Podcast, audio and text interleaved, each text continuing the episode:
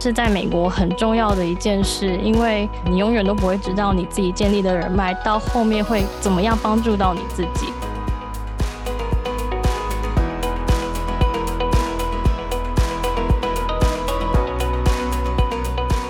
各位听众朋友们，大家好，欢迎来到生计来一课，我是今天的节目主持人刘俊，目前在 Amgen 担任数据科学家。负责医药产品上市后的数位监控发展策略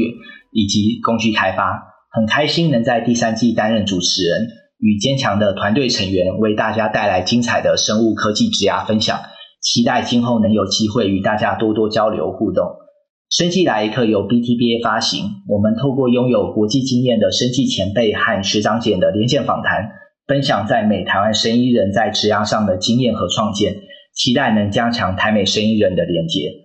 在第三季的第二集，我们要来聊一聊每一年都让毕业生非常头痛的一个问题——找工作。对大部分即将毕业的同学来讲，这个时间点通常是喜忧参半的。喜的是即将摆脱繁重的课业，并迈向人生新的篇章；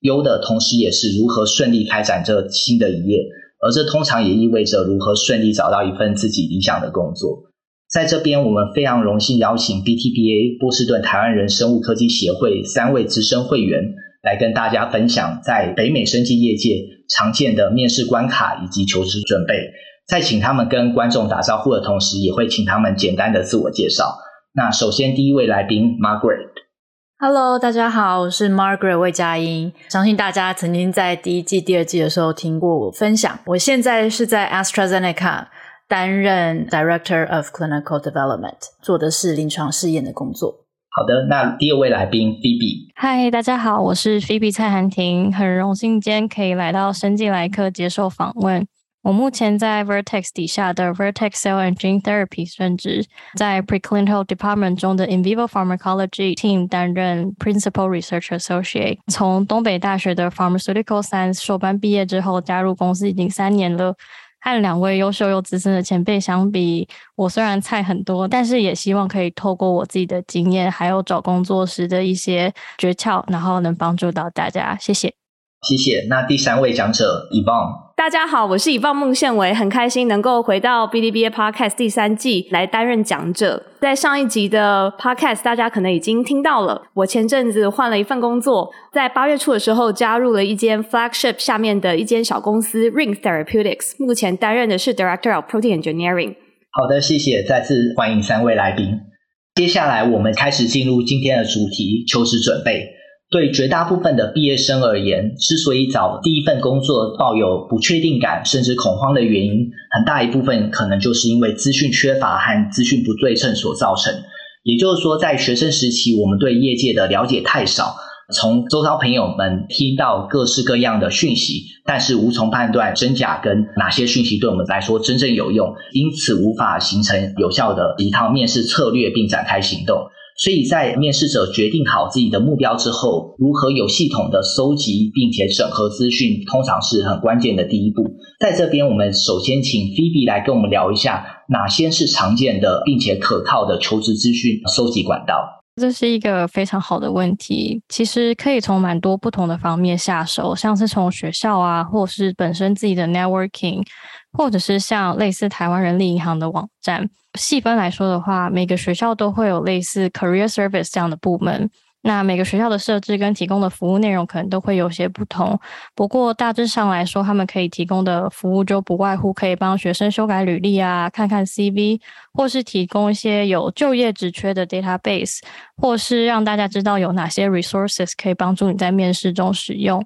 那另外也会举办一些实用的 workshop，教大家如何学履历啊，然后找工作，还有建立自己的 LinkedIn page，或是提供一些简单的面试练习。那另外最大的就是 Career Fair，像我大学就读的 Marquette University 和硕班读的 Northeastern University 都会在秋季和春季举办 Career Fair，他们会邀请一些公司到学校来揽才。不过通常这种都会是针对全校性的学生，所以征才的公司各方面都会有。那像我在的东北大学，它其实是一个提倡学术跟实务研究的学校，所以就学期间学校非常鼓励学生做实习啊，做 co-op，因此每个学院跟 department 也都会有 co-op coordinator 的设置。那他们这些人会针对每个部门的专业或者是每个 major 去帮助学生找到相关科系的职缺。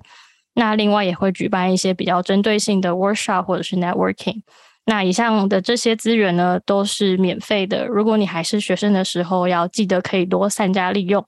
那另外一个学校的资源，其实就是自己的学长姐，有时候可以多参加一些校内的活动啊，多认识一些学长姐，从中间建立起一些人脉，未来在找工作的时候，可能也会很有帮助。那像是自己的同学，也是很好利用的资源，你们可以一起互相练习面试啊。有时候面试的时候，可能会紧张到。脑袋一片空白。不过，如果你互相练习，可以呃帮助自己降低紧张感，也可以让自己在面试的时候能够更顺畅，也更流畅。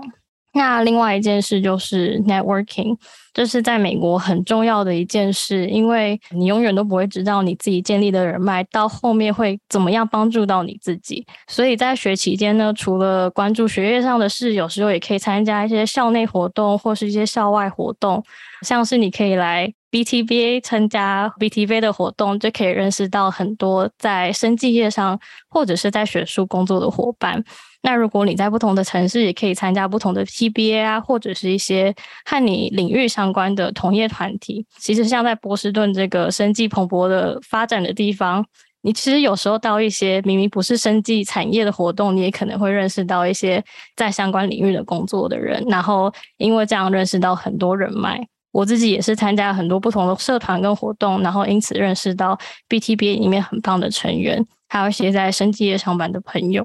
另外，在找工作方面，如果你已经有想要申请的公司，那他们的公司的网站当然是最直接可以找职缺的地方。另外，像是 LinkedIn、Glassdoor、Indeed 这些网站都是很常被用来找职缺的平台。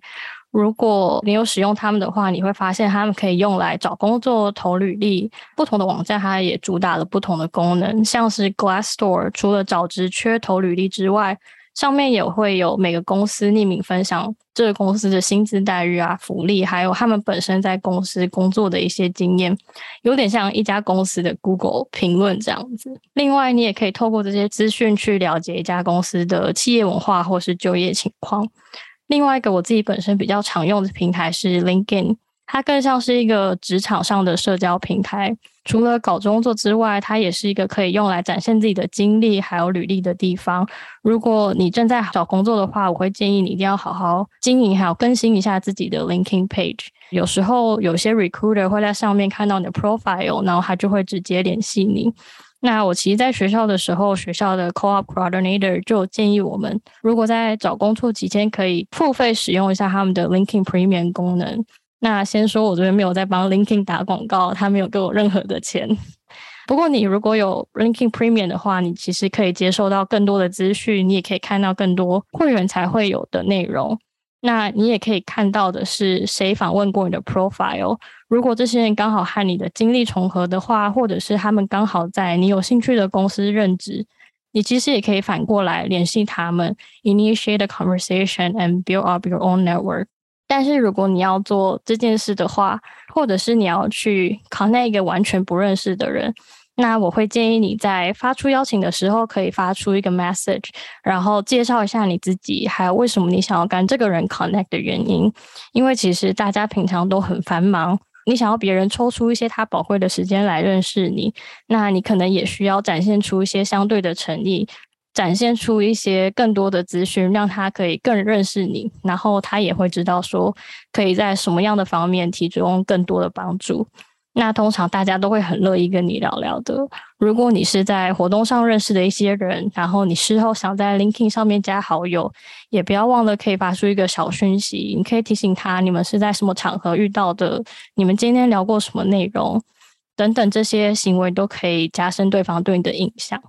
好的，谢谢 BB。我想特别对于 LinkedIn 的部分稍微追问一下，就是说，假设我现在想要搜寻一个跟 Research Scientist 相关的职位，那我可能就直接在 LinkedIn 上面搜寻这个职位，搜寻出来可能有非常多相关的讯息，然后同时就是他们每里面的 Job Description 内容也非常多。能不能请问一下，当你在用关键字搜寻的时候，哪些页面会特别点进去看？那点进去看之后，哪些 Job Description 的部分会是你特别着重观看的部分？其实我自己觉得，你可以先了解一下你自己的 skill set 有什么。那其实这些你大概都会写在你的 resume 上面的。然后可以先去找一些比较大的公司，他们可能有一些比较符合你的职缺。cross reference 几个之后，你其实就会发现有几个关键字是比较符合的。比如说他的 title 啊，或者是他所在的 department 或是部门。综合这些关键字，其实你大概就会知道需要用哪一些方法去筛选你想要的职缺，然后看一下它有一些 requirement 或者是学经历上面的要求，那你大概筛选一下，其实你可能就可以找到一些比较符合自己想要的职缺。那另外一方面，你可能对某些 disease area 有兴趣的，你也可以往那个方向看看。这是我自己在找职缺的时候会做的一些小小的筛选。那我针对在搜寻 job description 之前，Phoebe 提到在 LinkedIn 上面跟不认识的人发出交友邀请啊，connection 的邀请。有提到说可以加一个简短的 message，那我觉得这非常重要。最近的那些假账号蛮多的，你不想要被当做是一个假账号，所以我觉得写一段非常简短的文字也可以，就是显示说哦，你并不是一个机器人，或者随便的发出邀请。那你发出邀请是有原因的，然后在发出邀请或者是问问题的时候，我觉得就是能够越 specific 越好。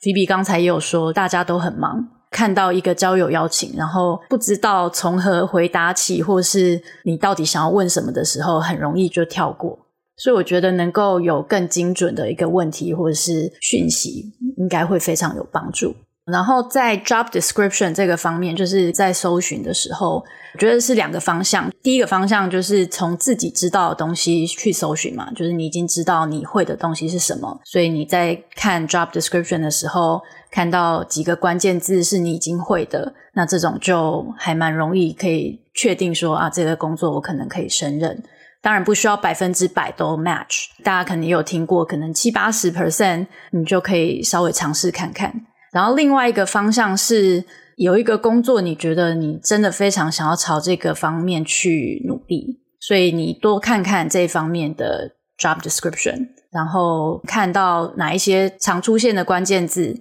那就多准备这方面的技能。当你觉得你有一定程度的了解之后，就尽量把这些关键字也放到你的 LinkedIn profile 上面，这样子别人就会搜寻到你。那我补充一点关于 LinkedIn 的使用好了。LinkedIn 在前几年，大家比较把 LinkedIn 当做一个，就像 Phoebe 刚刚提到的，是一个职场方面的社交平台。那每个人会有自己的 page，那那你的 page 基本上就是 summarize 你所有的经验，你也可以克制化出具有你自己个人风格的页面。当然不是说啊、那个网页设计可以变得多 fancy，只是它里面的文字内容，你其实是可以用适合你自己的语言啊、适合你自己的文字，然后来 tailor 出适合你自己的 profile。但是这几年，我发现 LinkedIn 的功用已经远远大于建立 connection 了。我发现有许许多多业界每天在发生的一些新闻，或是一些很重要的科技新知。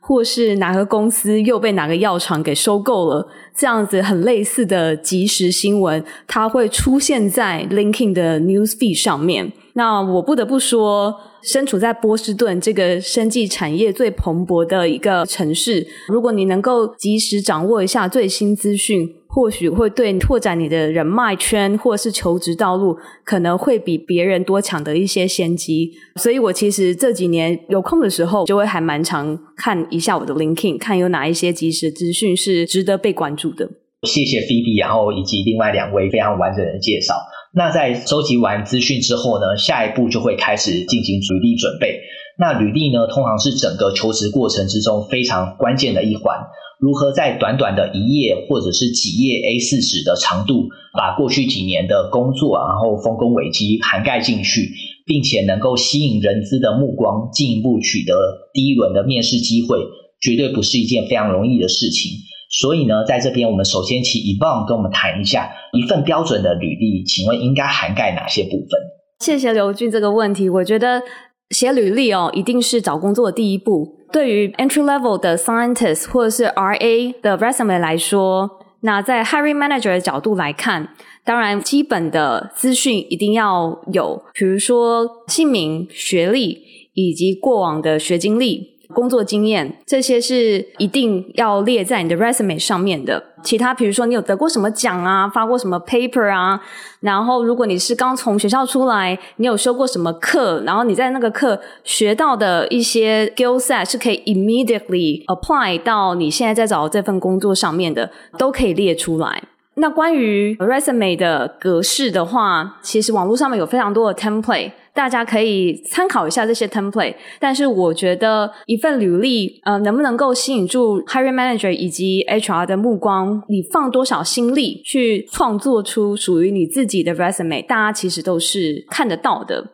当然啦，我们要切记，就是因为我们今天求职的这个领域呢，我们是在 biotech company，我相信大部分的人离开学校之后，第一份工作应该都是 scientist 或是 RA。所以，可能你的那个格式啊，就不要太花俏。我曾经有看过 resume，它内容其实相当的扎实。他把自己所有的学经历、发过什么 paper、发过什么专利、及得过什么奖，所有的资讯都有呈现在那份 resume 上面。可是它的格式呢，用的是非常前卫的一个格式啊、有什么个波浪，然后还有瀑布，在他的 resume 的开头那边，然后还用渐层的方式，在它的底下呃显示出他想要 highlight 部分。那我会觉得这样子好像就有一点点太哗众取宠了。当然，我不知道那份 resume 后来有没有被我的同事给 approve，但是至少当下我是 disapprove 的。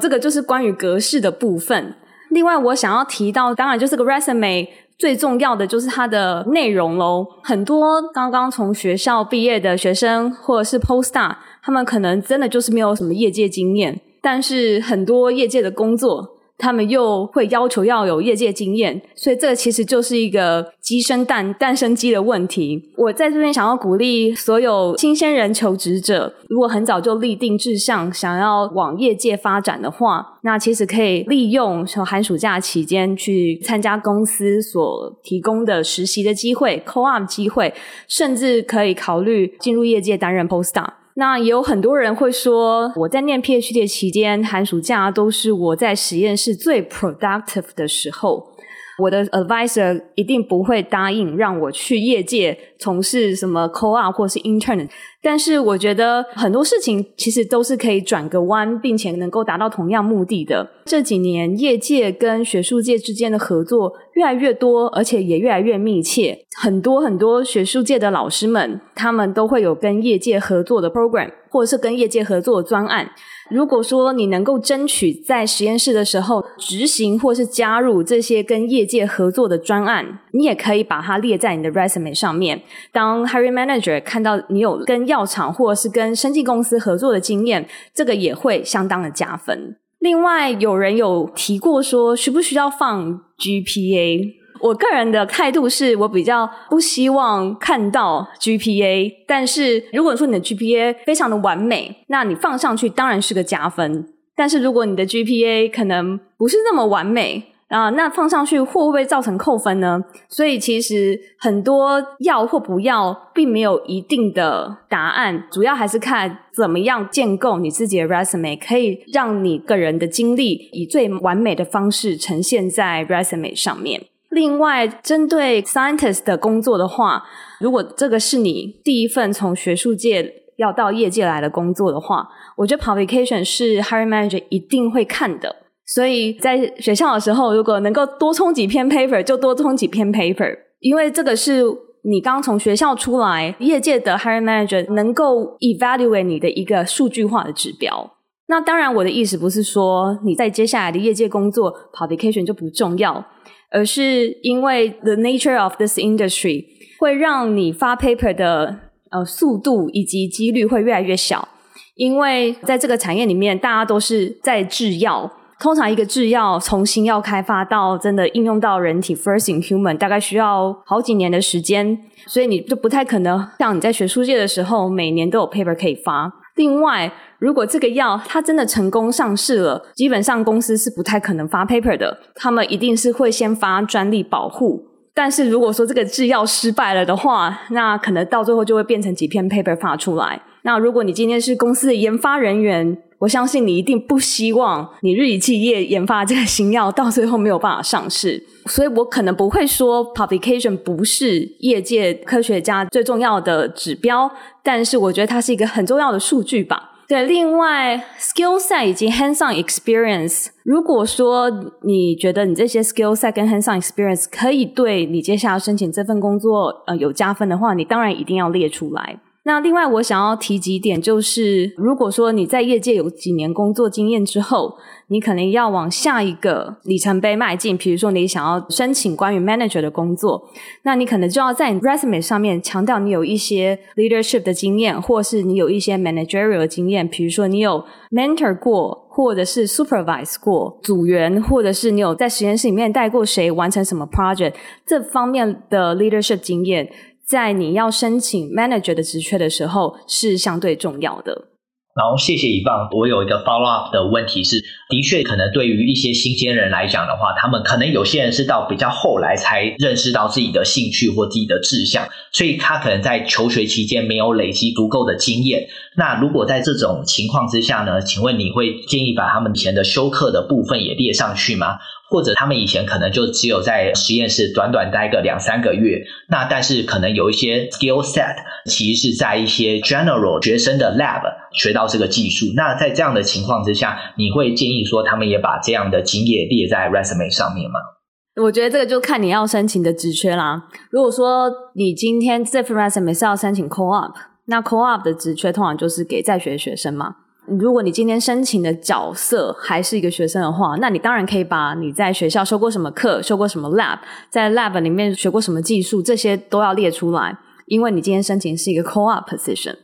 可是如果说你今天申请的是一个 RA position，或是是一个 scientist position，那我们要求的其实就是。相对要专业一点的技能喽，所以在学校接受的 lab 的 training，或者是比如说你在学校修过什么课，那相较于一个正职的业界职缺来说的话，把那些在 lab 里面做过的，比如说 Western 啊 transformation 列出来，可能就不是这么的合适。所以在 resume 上面，我们还是强调说，你能够用最好的方式呈现百分之百自己。但是不要太过于夸大。如果你这件事情真的没有做过，或者是你真的不是一个很 professionally trained 在这个领域的人的话，那我们还是强烈建议不要在自己的 resume 上面夸大。这几年就是 hire 了不少人，然后我也写过不少 job description，呃，想要扩充我自己的组，然后 recruit 我自己的组员。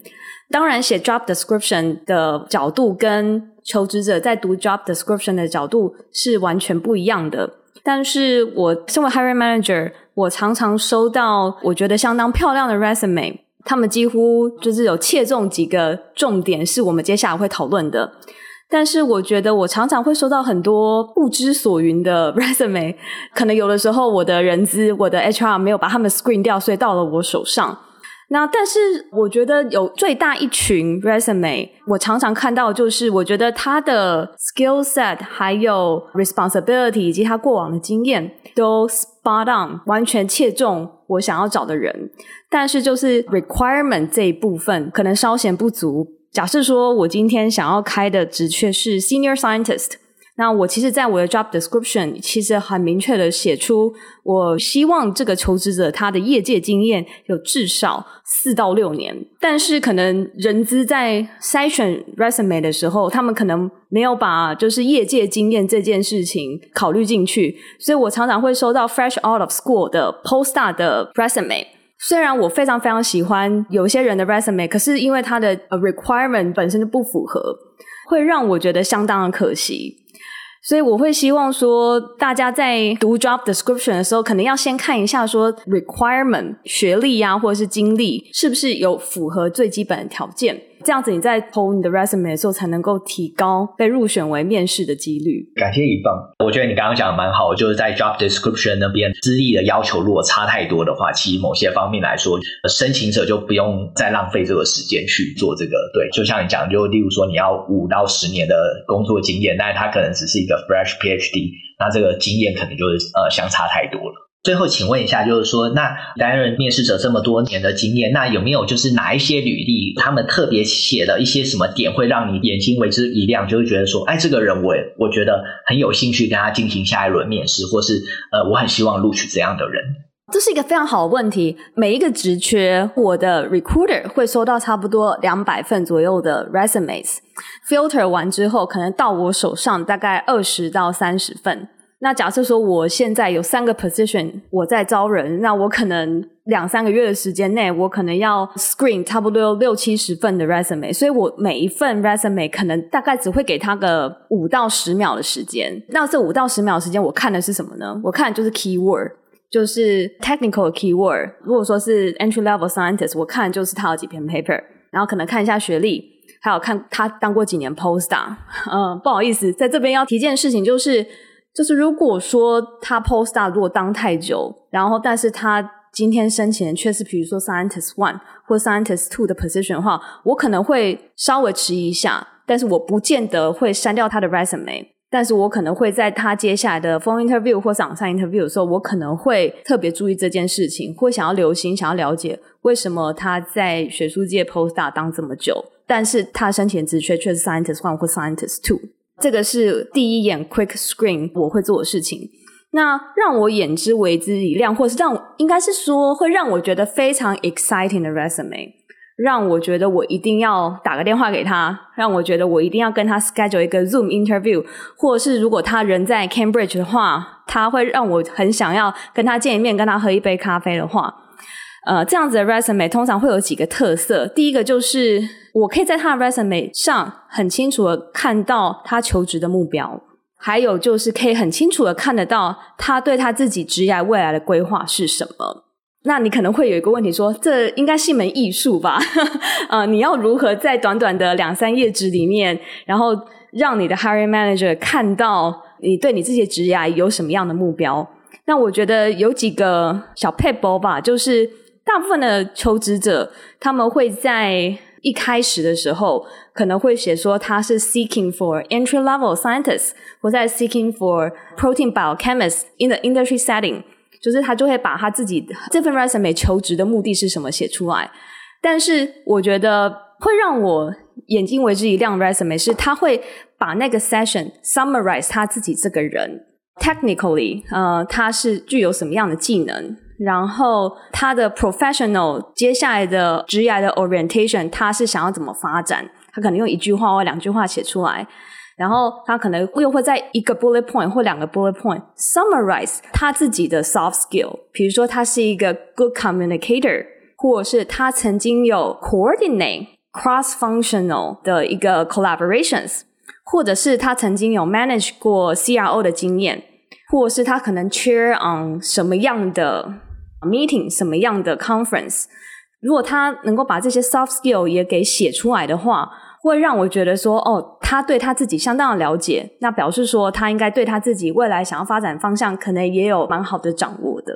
好的，谢谢一方。听完前面关于履历主要组成跟写履历的注意事项介绍后，相信现在听众朋友对于掌握履历的基本书写技巧已经相当熟练。但是在呃实际书写的时候呢，只知道技巧跟心法其实是不太够的，那还必须要有实际的招式才行。所以接下来呢，我们请 Margaret 来跟我们分享一下，就是在实际写 resume 的时候，有哪些技巧是可能听众朋友们可以派上用场的。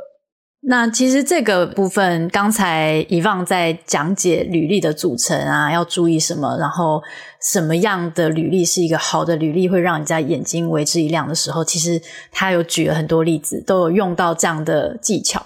我们的 Podcast 资深顾问 Richard 提供了这篇文章，叫做 XYZ Formula。那我们可以把它附在 Podcast 的 description 里面，听众朋友可以点进去看一下。那我觉得这是一个交战手册吧，教你一个怎样可以简单的组成一个好的履历，然后它会有什么样的东西建构起来。大家也可以回头听听看以放刚才举的一些例子。会先要有个动词，就是强而有力的动词，告诉看履历的人说你完成了一些什么事情。那你可以用，比如说完成啦，或者是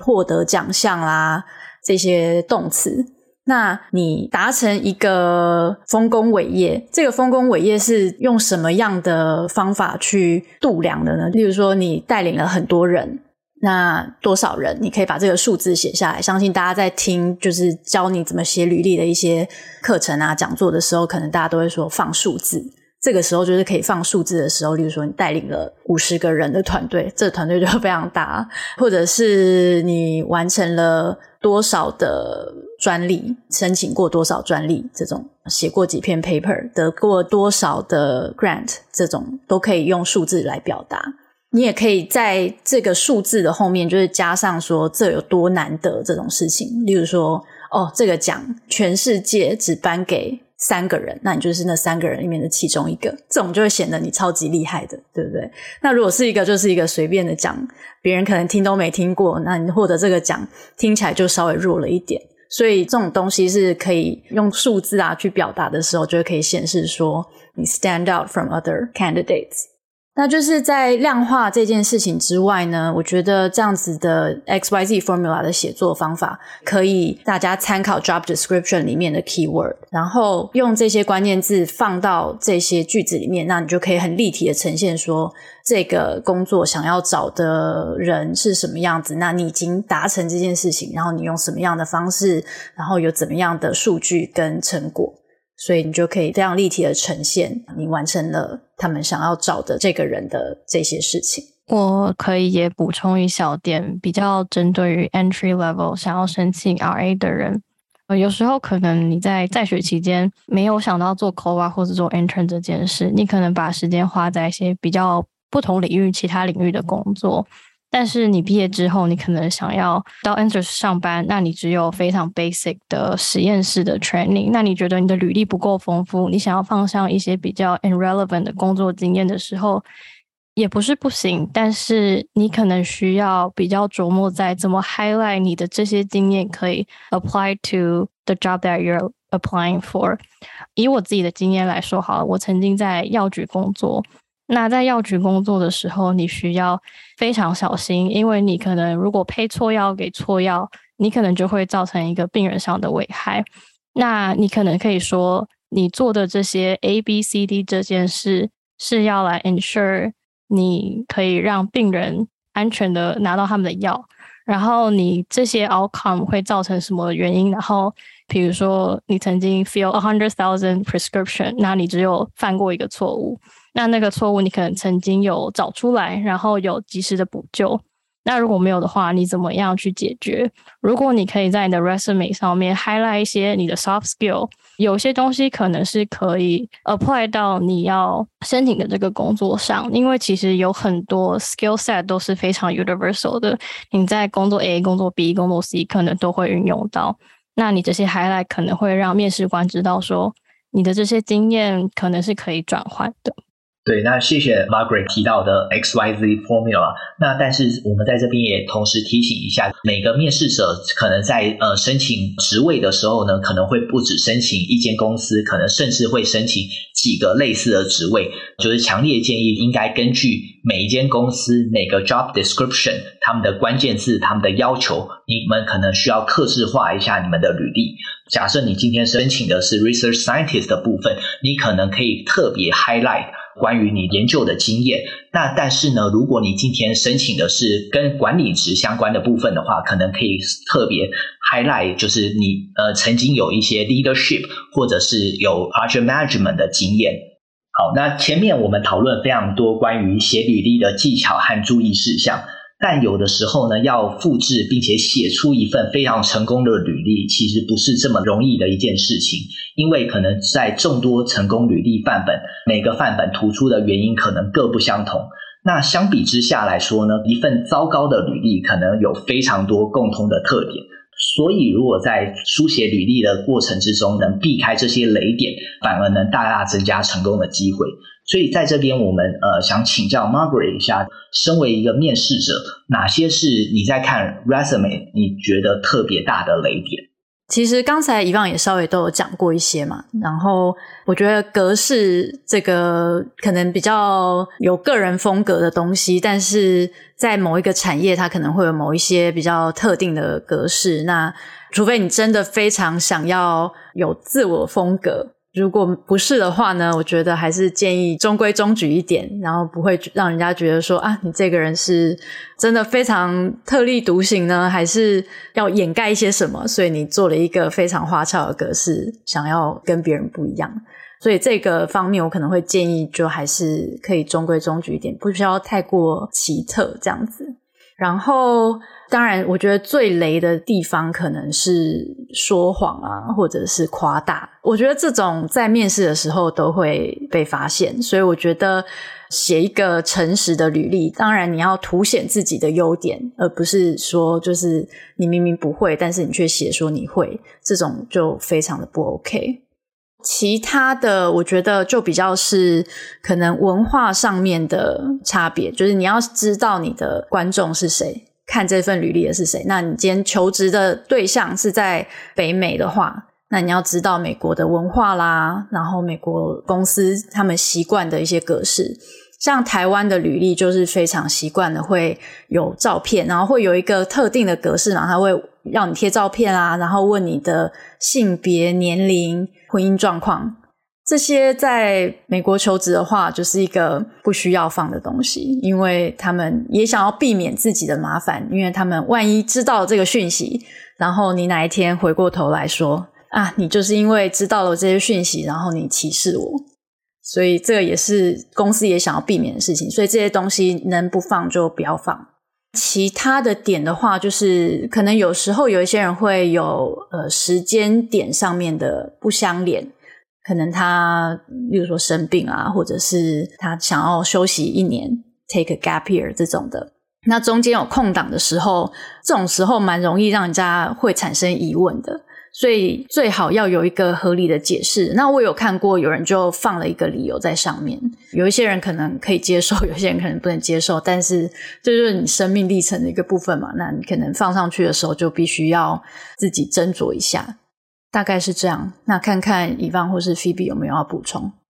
嗯，我可能补充一件事情。刚刚 Margaret 有说，就是不要放照片。虽然放照片在台湾的履历是一个很基本要求，但是在美国。大家通常是不放的。我就我所知，在欧洲，大部分求职者也是会放照片的。所以有的时候，我收到来自欧洲的求职者的 resume，当我看到他的照片出现在他 resume 的时候，我会停顿一下，然后我会思考，我会 pause，他为什么放照片？哦，发现他是欧洲的求职者，哦，那我可能就会让他过。可是如果他今天是美国求职者，他可能在我这一关就会被刷掉。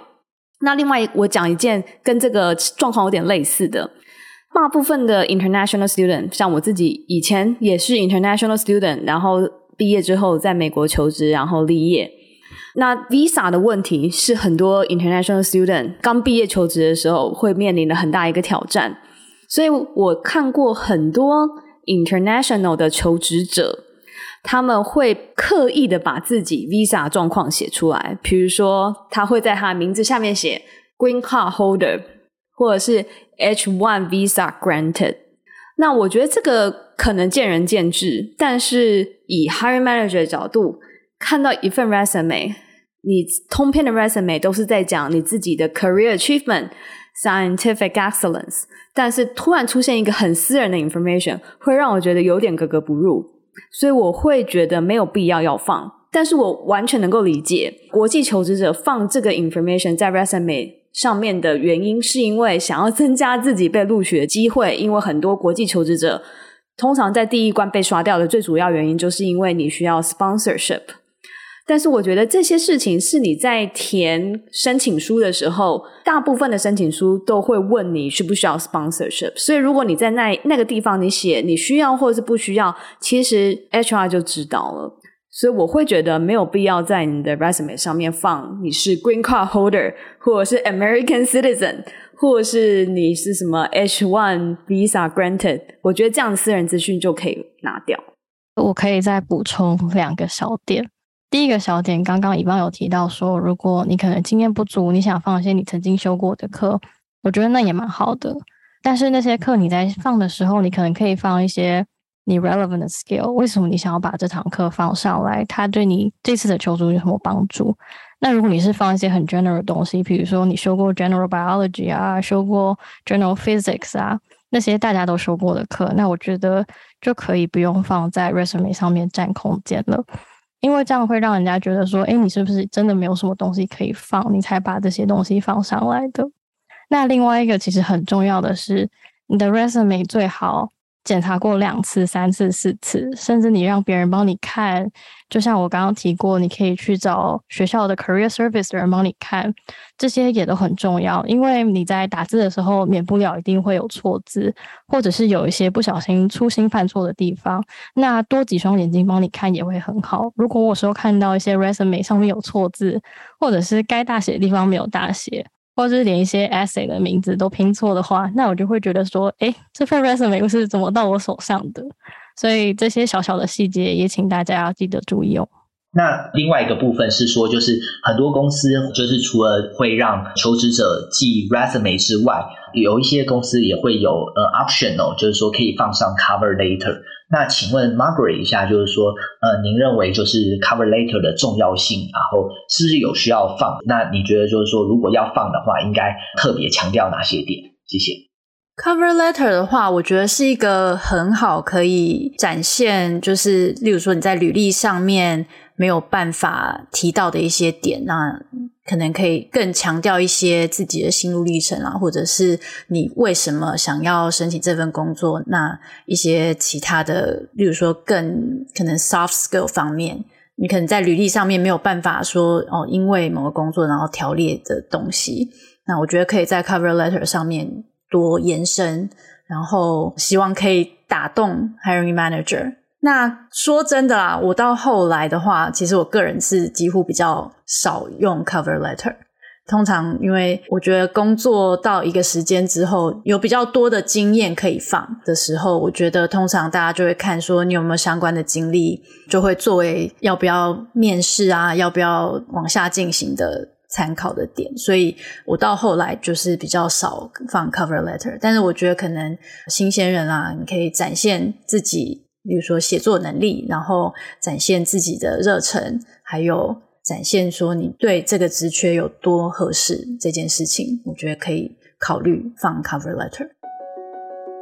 今天非常感谢三位来宾跟我们分享新鲜人找第一份工作时应该如何搜集资讯和准备履历。下一次的生技来一课，我们会延续这个主题，继续讨论当简历通过人资的审核之后呢，新鲜人们应该如何准备接下来的连环面试关卡。对这个主题感兴趣的人，请千万不要错过。那今天的生技来一课就到这边，我们下次见，拜拜。生技来一课 Moments in Biotech 第三季由 BTBA。Boston Taiwanese Biotechnology Association 制作，谢谢驻波士顿台北经济文化办事处的赞助。本集节目主持人有许祐田、刘俊、Yvonne 孟宪维、纪威佑、Rick，还有我陈乃群。后制团队包含刘继秀、洪慧芳、卢新芳、林茂然、林婉容、吴云云、潘云怡、陈君伟、卢维忠。宣传是陈范恩，并感谢顾问团队 Joe 李彩怡、Margaret 魏佳音、Erica 蔡佩珊、Phoebe 蔡涵婷、洪信怡。如果你喜欢我们的节目，欢迎到你所使用的 Podcast 平台留言，并给我们五颗星的评价，也可以到我们的脸书留言。我们下一集再见，拜拜。